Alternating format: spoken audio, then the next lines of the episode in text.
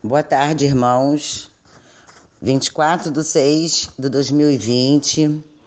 E hoje nós vamos falar um pouquinho do Salmo 90, desde o 91 até o 95. O 91, nós vamos falar da segurança daqueles que se refugiam em Deus. É um salmo de fé e é para os crentes, para aqueles que creem no poder de Deus. Pois quando o salmista fala esconderiz, esconderiz, esconderíssimo do Altíssimo, significa que as pessoas que convivem e caminham com o Senhor precisam estar na presença de Deus diariamente, pois Ele é o nosso refúgio e a nossa fortaleza. O salmista descreve, o salmista também descreve aqui todos os perigos que estão presentes no mundo e que precisamos ter cuidado ao ler e orar este salmo, pois até mesmo Satanás usou deste salmo para tentar Jesus. Entre todos os salmos de Davi, este é o que mais nos traz confiança, pois nos fala da segurança, da proteção e recompensa de fé e do amor em Deus é, para nos trazer a salvação, libertação e sanidade e revelando os caminhos de Jesus. Pois aqueles que se refugiam em Deus têm verdadeiro descanso espiritual. Quando ele se refere Aquele que habita no esconderijo do Altíssimo quer dizer que repousará à sombra do Onipotente. Quer dizer que nossa mente é o lugar mais secreto. Isto porque só Deus e nós sabemos o que pensamos. É um salmo cheio de promessas, cheio de proteção, de livramento. No entanto, no entanto, filhos de Deus são aqueles que se tornam novas criaturas e que recebe o Senhor como seu único Salvador e que debaixo e quando ele fala que debaixo das suas asas é, ele quer dizer que nós podemos nos refugiar nos refugiar nos braços do Senhor. E quando ele fala em escudo hebroquel indica que estamos sob total proteção de Deus e de qualquer perigo, pois não há situa é, é, pois não há seta que nela crê. E é bem claro quando diz que milhões de inimigos podem, podem vir a su, pode vir à sua direita ou à sua esquerda, mas nós não seremos atingidos. E quando fala que dará ordem aos seus anjos, palavras estas que foram usadas para Satanás, que está em Mateus 4, versículo do 5 ao 6. Essas palavras foram ditas por Satanás para tentar Jesus, né? Mas o nosso Salvador, ele, ele é o todo-poderoso realmente. E quando fala dos leões, das áspides, quer dizer das serpentes, das víboras, que estão, é, é, é, ele se refere aos inimigos né, que possam estar nos ameaçando. No entanto, o Senhor nos protege, pois Ele nos ama verdadeiramente. E finaliza com a promessa de, revi de reviver seu filho e lhe conceder vida eterna. E todos que me chamarem, eu responderei. Estarei com todos nas angústias e nas angústias e aflições, e os livrarei e os glorificarei. No 92, o salmista louva a Deus por amor à sua obra, a justiça, que é a justiça de graça é um salmo de louvor para celebrar a pessoa e a obra de Deus. Um grande salmo de sabedoria e com quatro poemas. Do 1 ao 5, é, é um salmo semelhante ao Salmo 33, 12, ao Salmo 147, 1 e o Salmo 149, 1.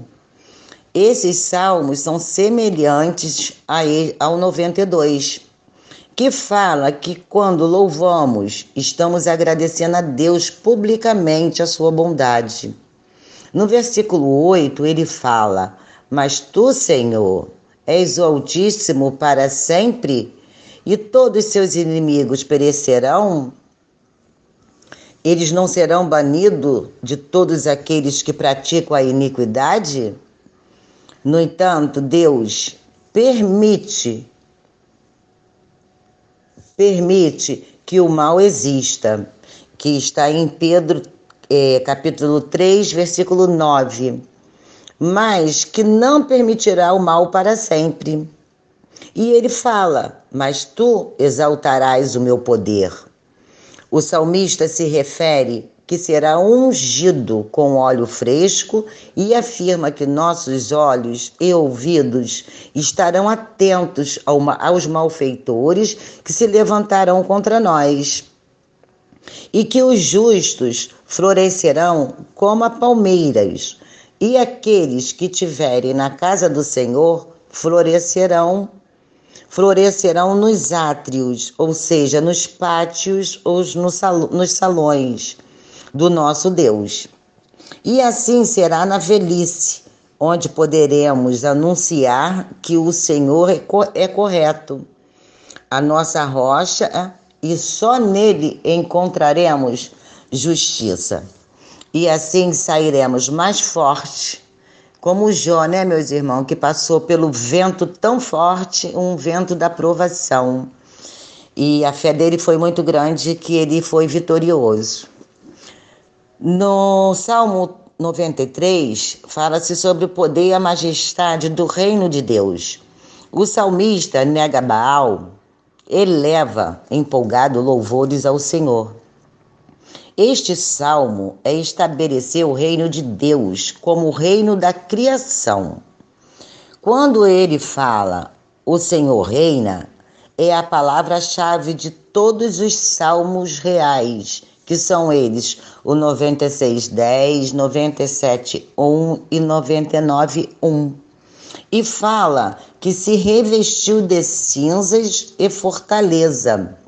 Está falando e quando ele fala que se revestiu de cinzas e fortaleza, ele está se referindo, é, falando da vitória e celebra Deus como nosso único Salvador e Criador. E não podemos vacilar, pois não há nada no mundo que possa interferir no controle de Deus. Diferente de Baal, que naquela época era mito de Canaã, mas o reino de Deus vem desde a antiguidade, pois o Deus vivo é eterno. Quando se fala dos rios neste salmo, ele quer dizer que, mesmo que os rios levantem seus ruídos e suas ondas, o Senhor é muito mais poderoso do que o ruído das, das grandes águas. E nenhuma força do universo pode competir com ele. E que nenhum louvor de Baal fala Nenhum louvor de Baal falava de seus testemunhos, porque Deus é superior a Baal. Fiel à sua palavra, Deus é amor eterno e que adoramos é, eterno e que adoramos desde Israel. O Senhor é o único Deus. No 94, o salmista faz um apelo à justiça de Deus contra os malfeitores. É, mesmo quando os salmistas pede, pedem a vingança divina, eles também reconhecem que é de, quem é Deus. Quem que é Deus que escolhe o que irá fazer, quando e como irá fazer justiça de acordo com a sua ira e juízo. As leis de Deus deixam bem claro que a vingança só pertence a Ele. Está em Deuteronômio 32 ao 35. E o salmista ainda pergunta: até quando os ímpios se glorificarão aos que praticam a iniquidade? Até quando os ímpios irão desafiar nosso Deus? E a resposta vem: que o Senhor pode até adiar o juízo, mas no seu tempo fará verdadeira justiça. Isto também encontramos, essa, esse versículo também encontramos em 2 Pedro 3, 9. E no Salmo 10, 11, nós vimos, porque nós já estudamos lá atrás, que os, os ímpios são cegos para a realidade, para a realidade de Deus, que desprezam sua presença, mas que um dia lamentarão suas palavras e atitudes. O nosso Criador não é cego e nem surdo. Tudo ele sabe, tudo ele vê. E no Salmo fala: Bem-aventurado o homem. Estas palavras são exatamente as que se iniciam o livro dos Salmos, que significa felicidade. E quando ele fala sobre a cova, é uma palavra utilizada, inclusive no Salmo 16, 10, que quer dizer que a pessoa está cavando a sua própria sepultura. O juízo final dos ímpios está quando ele fala sobre o juízo final dos ímpios, que está também em Apocalipse 20, quer é, é, é, que Deus jamais rejeitará o seu povo, jamais rejeitará os seus filhos pois jamais negará a si mesmo. Está em segundo. Ih, botei aqui, mas não sei o que, que é não. Bom, pulei. E o salmista descreve que, mesmo com todas as suas desobediências, todos podem retornar e caminhar com o Senhor. No entanto, os que fingem se passar por ele Deus mostrará quem são na verdade.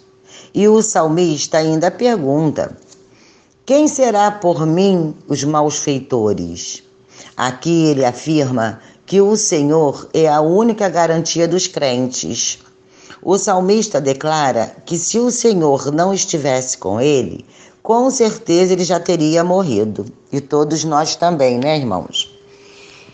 Quando ele se refere ao trono da iniquidade, é, finaliza este salmo, né, com esta, com, com esse versículo, trono da iniquidade.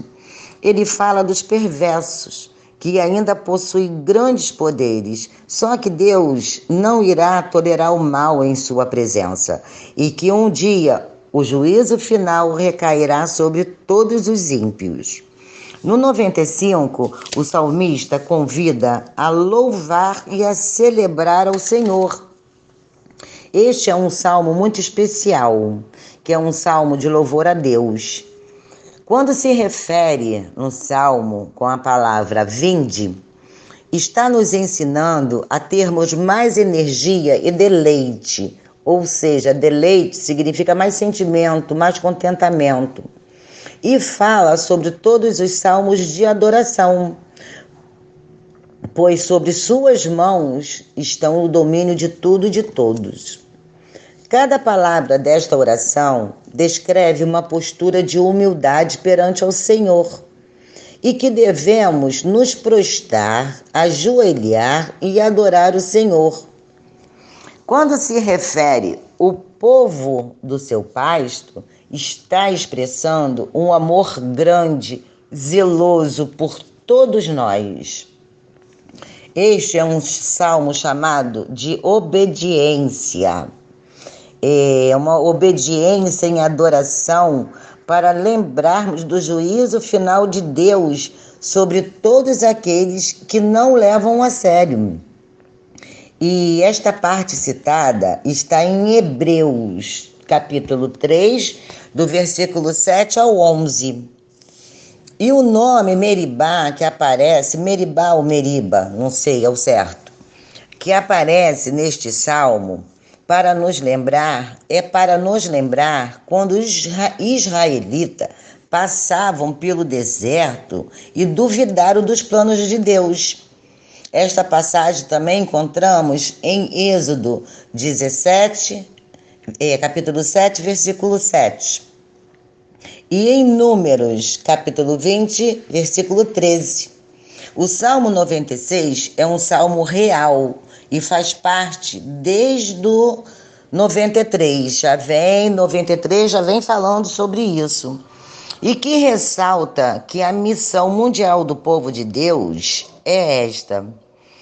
E finalizando no salmo, é, fica uma palavra para vocês já nesse finalzinho, que é no Salmo 55, é, capítulo 22, ou versículo, não, versículo 22, que fala assim: Ele nos fala, lança seus cuidados sobre o Senhor e ele te sustentará. Então, irmãos, que sejamos justos, fiéis ao, fiéis ao Senhor, para que Ele possa fazer justiça sobre todos nós. Vamos deixar que Deus cuide dos nossos problemas, das nossas angústias, das nossas aflições. Vamos entregar tudo na mão do Senhor, para que o Senhor tome posse de tudo que está acontecendo nas vidas de todos nós no mundo. E é isso, meus irmãos. Um beijo no coração de todos, vida que segue, a paz do Senhor.